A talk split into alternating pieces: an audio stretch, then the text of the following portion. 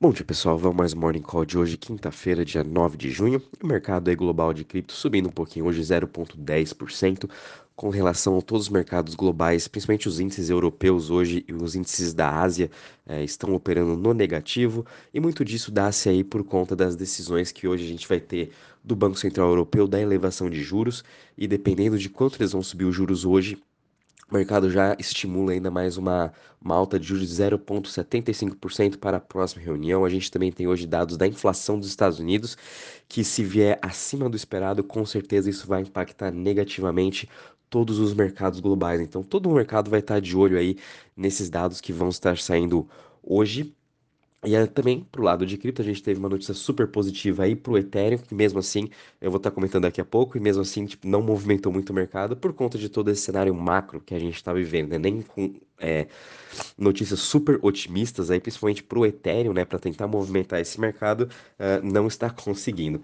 E com isso a gente está vendo né, o mercado subindo 0,10% a 1,25 trilhões de market cap, Bitcoin está praticamente no 0 a 0 a 30.483, sua dominância continua em alta, agora está aí em 46,73%. Os investidores continuam acumulando e acumulando, tanto o investidor uh, pessoa física, né, aqueles que possuem menos de 0,1 bitcoins em carteira, quanto até o que, que possuem mais de 100 bitcoins em carteira, são os whales. Ambos os lados, né, todo mundo está praticamente ainda acumulando bitcoin nessa região. Ethereum subindo em 0,47% a 1.813. Ontem no Ethereum a gente teve uma excelente notícia em que sua rede de teste Ropstein é, eles fizeram a migração de Proof of Work para Proof of Stake. Lembrando que praticamente em, é, em agosto está né, previsto ter essa migração 100% completa. Então, o que eles estão fazendo agora, os desenvolvedores, todo, time, todo o time de desenvolvedores do Ethereum, todos os projetos que estão no Ethereum, né? Todos eles estão aí passando suas redes de teste para Proof of Stake. Isso aí é um treinamento, né? Para ver o que, que eles, para não dar nada de errado. Uh, eles vão ter mais dois, duas redes de testes que vão estar tá agora passando de Proof of Work para Proof of Stake antes de ser a rede oficial, a mainnet.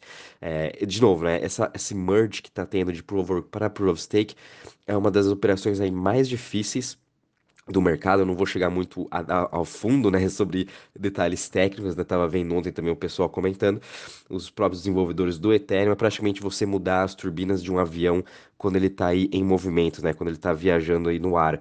É, então vai ser bem complexo mesmo essa transição, por isso que eles estão fazendo agora a migração dessa rede de teste para fazer tudo certinho, né?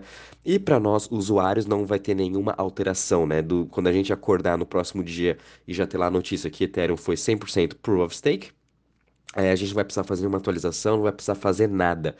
É, é tudo feito aí pelos desenvolvedores, né? Pelos projetos e tudo mais. Então, a notícia positiva é que o Ethereum está caminhando sim no caminho correto, né, para fazer aí essa, essa transição. E vamos estar acompanhando também essas próximas redes de teste migrando de Proof of Work para Proof of Stake. Qualquer novidade também em relação a isso, vou avisando vocês. E para aquelas pessoas que estão querendo operar, né, nessa notícia de mercado, aconselho não fazer isso, porque de novo, né, o mercado o cenário macro está horrível, é, nem com notícias super positivas aí para cripto está conseguindo mover ele, então a gente tem que sempre tomar cuidado e lembrando que essa, essa migração para Proof of Stake não vai ser afetado agora, né? Sempre no longo prazo em que a gente vai ver o Ethereum mais deflacionário, os seus FIIs vão estar sim baixando, mas mesmo assim não é do dia para noite que isso acontece, né? Leva aí um tempinho. A gente também está vendo aí BNB caindo 0,04% a 291 dólares, Cardano subindo 2,64% a 0,65%, Ripple subindo 1% a 0,40%, Solana subindo 3% a 40,55% e Dogecoin subindo aí 0,47% a 0,08%.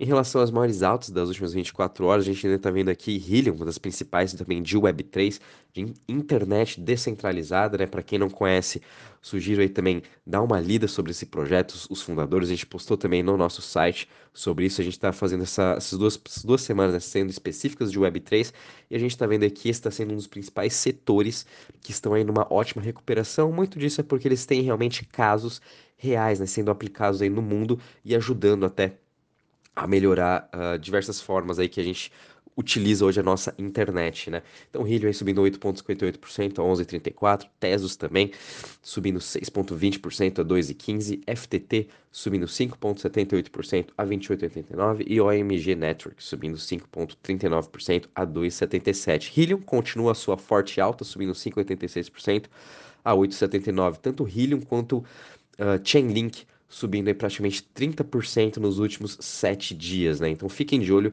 nesse setor de Web3. Está tendo uma ótima recuperação. A gente também está vendo entre as maiores quedas das últimas 24 horas, Elrond caindo 4,87% a 63,51%, Gala Games caindo 3,73% a 0,07%, Decred caindo 3,44% a 34,46%, uh, Steppen também caindo 3,24% a 1 dólar. Em relação aos setores hoje, todos eles no positivo. O setor que está mais subindo hoje são o setor de Centralized Exchange, muito disso puxado por FTT, subindo em 2,60%, seguido pelo Web3, subindo 2,24%, e Privacy subindo 1,23%. O setor que está menos subindo hoje é o setor de Currency, subindo 0,16%. Em relação ao Crypto Fear Index, de novo, estamos aqui parado em 11 pontos, sem muitas mudanças, sem muitas alterações. Vamos acompanhar hoje os dados que vão sair tanto da Europa quanto dos Estados Unidos, para ver como que a gente vai terminar hoje no final do dia né, em relação a esse Fear e Greed Index. Realmente o mercado vai ficar com mais medo ainda, mais aversão ao risco, ou pelo menos essa parte da inflação, que é o principal ponto hoje. É, a gente já pode ver que realmente começou a cair, então a gente vai acompanhar isso daí. Os dados hoje vão sair às dados de inflação vão sair hoje por volta aí das 9h30, tanto é que também vamos ter aí dados de trabalho. Então, a partir da 8h45 até as 9h30, a gente pode ter uma boa volatilidade no mercado, tanto de ações quanto no mercado de cripto. Muito cuidado para quem estiver operando também, fazendo seu day trade. Em relação à parte de DeFi, a gente teve uma queda de 0,47%, estamos aí com 135 bi todo o setor de DeFi, né, continua aí apanhando bastante. É, até parece que morreu, né, toda essa parte de DeFi, toda essa parte de liquidity providers, enfim, é um setor que está sendo bem afetado aí por conta dessa versão ao risco. Todas as chains também estão vendo aí retiradas, né, tanto em um dia, sete dias e em um mês, né, com exceção do Tron por conta da sua stablecoin USDD, todas as outras chains aí é, estão difíceis para ver uma boa recuperação nessa parte de DeFi. Apesar de a gente estar tá vendo boas notícias, né, como do Matic agora implementando o SDC, o SDT, a gente está vendo uma integração também junto com a Polkadot, implementando os mesmos stablecoins para fortalecer mais ainda esse setor. Mas mesmo assim, né, como o mercado todo ainda continua com aquele pensamento né, da quebra de Luna que teve, afetou muito o setor de DeFi. Então a gente pode sim demorar para ver uma recuperação em todo esse setor.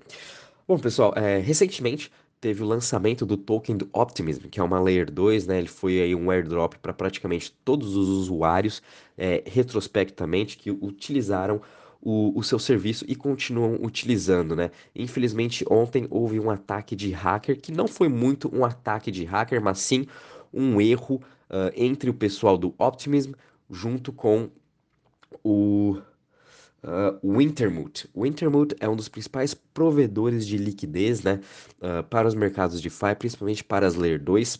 Então, uh, foi o seguinte, o Optimism ia mandar 20 milhões de tokens OP para o Wintermute, para eles poderem começar a fazer o seu Liquidity Providers e assim atrair mais investidores, né, para você colocar o seu, o seu token OP em staking junto com o Wintermute, e assim você recebe um yield, né, então o Wintermute seria mais ou menos o, o, o principal Liquidity Provider do Optimism.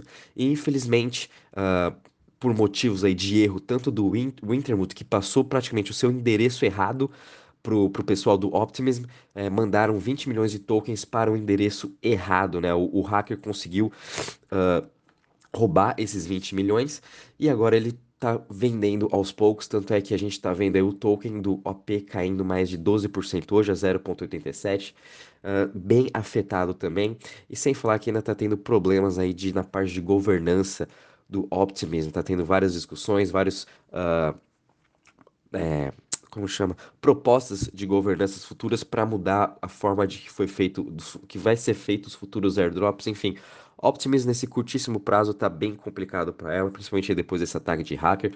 Wintermute, mas a parte boa disso daí foi que o Optimism, eles é, foram claros, né, e, e falaram desse seu problema já rapidamente no seu Twitter, né? Apesar de ser horrível isso, mas pelo menos a transparência com que eles fizeram isso foi muito bom. O Wintermute também foi bem transparente. Enfim, erros assim acontecem, infelizmente, no nosso mercado. Quantas vezes também eu já, sem querer, mandei errado, fiz alguma coisa errada, e é assim que a gente vai aprendendo, e é assim que a gente vai melhorando também todo o nosso mercado, né?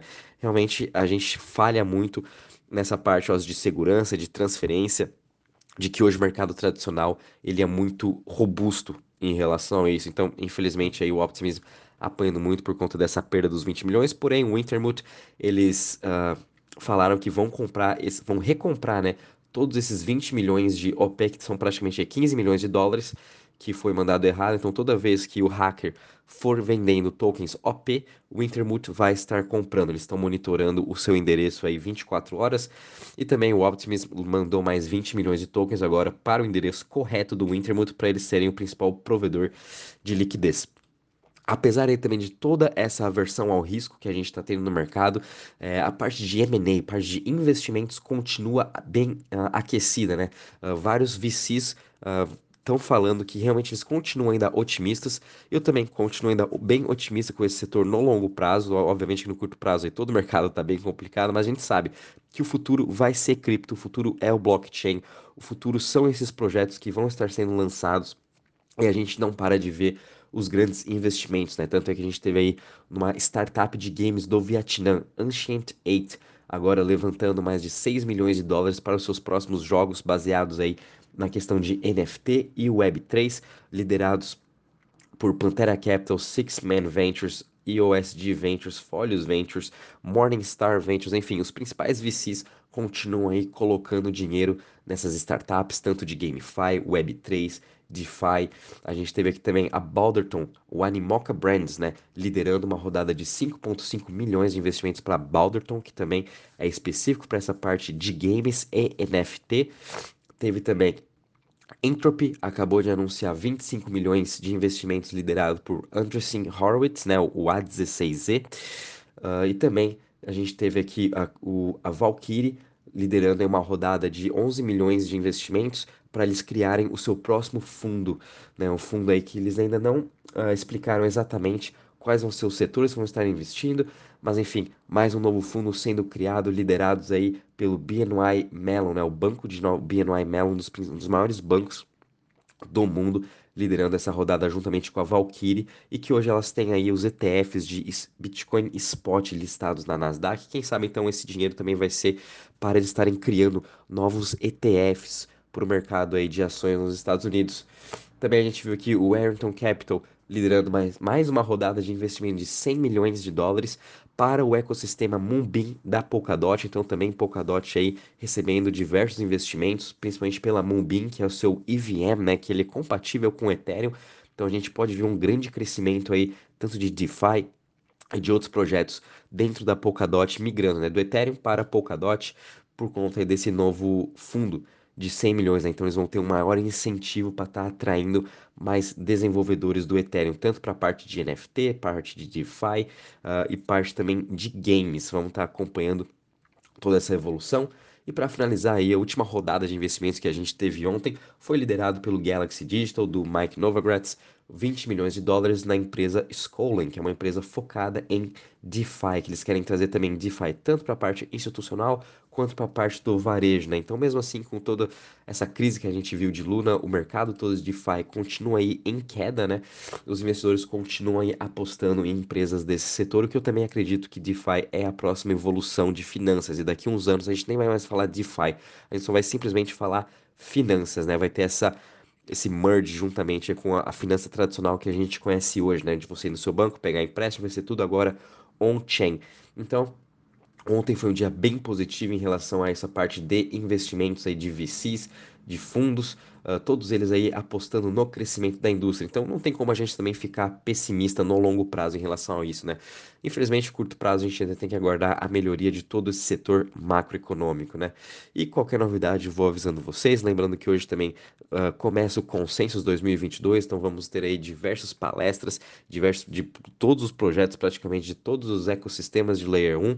Vai ser muito bom aí para a gente estar tá acompanhando qual que vai ser o desenvolvimento, o que, que a indústria está olhando hoje e como que vai ser o futuro dela. A gente também vai estar tá fazendo toda a cobertura, então qualquer novidade a gente vai avisando vocês durante o dia. Um bom dia e bons trades a todos.